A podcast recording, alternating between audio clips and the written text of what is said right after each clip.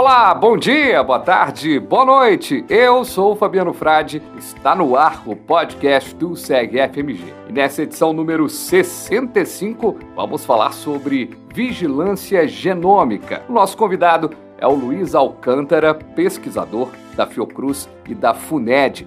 Olá, Luiz. Olá a todos. Seja muito bem-vindo ao nosso podcast. Por favor, se apresente aos nossos ouvintes. Sou o pesquisador Luiz Alcântara, né? pesquisador titular em saúde pública da Fundação Oswaldo Cruz, do Rio de Janeiro, e também pesquisador colaborador da Fundação Ezequiel Dias, aqui em Minas Gerais. Né? E atuo na vigilância genômica de patógenos virais. Perfeito. E para a gente começar, o que é a investigação genômica? Qual é a importância desse processo em relação à política de saúde? A vigilância genômica corresponde ao estudo do mapeamento completo do material genético do patógeno investigado, né? alinhado com os dados epidemiológicos e demográficos da população infectada com esse patógeno. Né? No nosso caso, nós fazemos isso com patógenos virais, né? atualmente com arboviroses e o SARS-CoV-2. A vigilância genômica, ela dá suporte à vigilância epidemiológica na prevenção das epidemias e das pandemias. Dá suporte também na vigilância ativa, tentando identificar precocemente, no caso do SARS-CoV-2 ou de qualquer outro vírus, a variante circulante, evitando o espalhamento né, dessa variante e favorecendo a tomada de decisão eficiente e eficaz. Né? É possível, assim, inferir quando um determinado vírus entrou num determinado local, de onde ele veio, de montar modelos de dispersão e tomar medidas necessárias para a contenção ou do surto, ou da epidemia ou da pandemia. A respeito desta questão levantada, qual exemplo pode ser dado? Como exemplo, nós, eu posso dizer aqui a febre amarela. Febre amarela, nós teve aquele surto final de 2016, início de 2017. Agora em 2020 iniciou de novo um novo surto de febre amarela, né, no Centro-Oeste, em Brasília e também eh, no estado de Goiás. E nós vimos através da vigilância genômica, nós demonstramos que o vírus está circulando e circulando em episotias, né, em macacos e que a origem é a partir de linhagens do norte do país. Então, isso nos permite, através dessa vigilância genômica, mostrar que o vírus está voltando. E a entrada dele é, recentemente foi no centro-oeste e vindo novamente do norte do país. Então, através disso, a vigilância epidemiológica pode tomar decisão, ou seja, tomar medidas necessárias para aumentar a, a cobertura vacinal contra a febre amarela, calcular o risco de transmissão, porque é, é possível calcular o risco de transmissão, no caso a transmissão urbana versus transmissão silvestre. Então, isso tudo só é possível se fizermos uma vigilância genômica prévia e ativa, nos permite demonstrar a circulação do vírus, o início de um novo surto, calcular a velocidade de transmissibilidade do vírus dentro da população infectada. Por exemplo, se o vírus está circulando, o vírus da febre amarela está circulando nessa nova reemergência nos macacos com uma velocidade muito alta, isso aumenta o risco de uma transmissão urbana. Temos casos de humanos infectados, tá? Então, isso é importantíssimo para a vigilância epidemiológica do país mostrar que Pegando todos esses resultados, eles podem tomar medidas eficazes, medidas eficientes para uma melhor vacinação da população, da, aumentando a cobertura vacinal contra a febre amarela.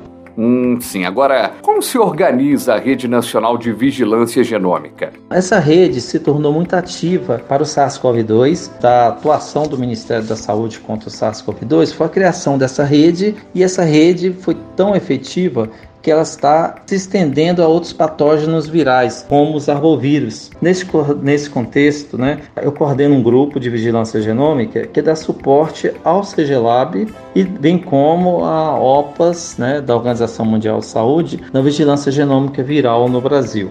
Em Minas Gerais, nós temos dentro dessa rede a participação do LACEN Minas Gerais, que está localizado na FUNED, na Fundação Ezequiel Dias. Luiz, como os laboratórios clínicos e unidades assistenciais de saúde têm contribuído para a investigação genômica? De que maneira se realiza o procedimento de amostragem e o cálculo representativo? Com a Covid-19, várias redes de vigilância genômica foram criadas, além dessa do Ministério da Saúde, né, com parcerias de laboratórios clínicos privados e públicos, bem como universidades. Né? É, e o CGLab do Ministério da Saúde e OPAS junto com a Secretaria de Saúde dos Estados, estão estruturando esses LACENs, os Laboratórios Centrais de Saúde Pública no Brasil, para a vigilância genômica. Né? Na vigilância genômica viral, as amostras são selecionadas aleatoriamente, mas também baseando na carga viral, porque não adianta tentar fazer o sequenciamento genômico de amostras que a concentração de vírus é muito pequena. Então a gente não consegue uma cobertura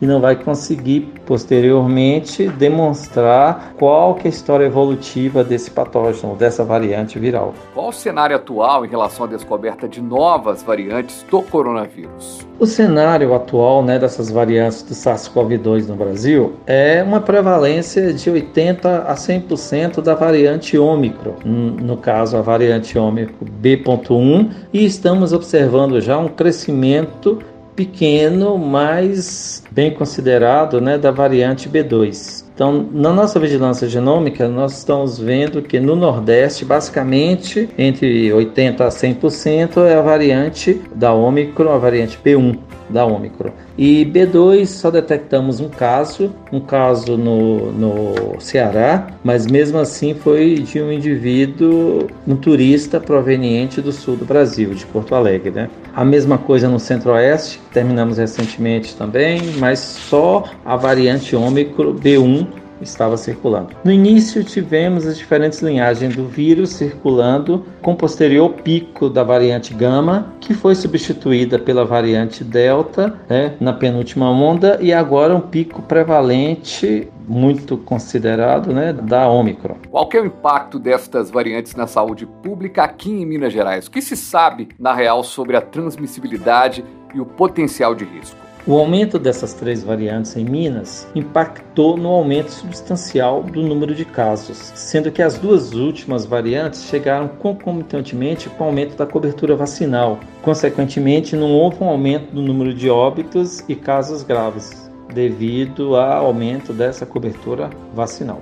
Cobertura vacinal muito eficaz, portanto Quais informações tem sobre a reinfecção com esse vírus e suas variantes? Qual é o impacto da vacinação sobre a saúde da população? Os casos de reinfecção permaneceram e permanecem com essas variantes, tanto em indivíduos assintomáticos, que é um trabalho que nós estamos realizando junto com a Organização Pan-Americana de Saúde, o Ministério da Saúde. Então, esses casos de reinfecções permanecem em indivíduos assintomáticos ou indivíduos com sintomas, os casos notificados, né? Bem como nos indivíduos não vacinados e nos indivíduos vacinados. Mas o importante é que a vacinação diminuiu a gravidade, deixando os leitos mais disponíveis, né? Mas a população precisa, mesmo assim, manter-se vigilante, pois os indivíduos não vacinados, né, quando infectados, podem se agravar, bem como os vacinados com com doenças de riscos, né, que podem gerar as comorbidades. Perfeito. Conversamos com Luiz Carlos de Alcântara, pesquisador da Fiocruz e da FUNED, ele que atua na vigilância genômica e patógenos virais. Muito obrigado por todo esse conhecimento dividido aqui com a gente, Luiz. Obrigado a todos, né, pelo convite. Espero em algum outro momento pudermos falarmos mais sobre vigilância genômica e sobre resultados que estamos obtendo. Muito obrigado.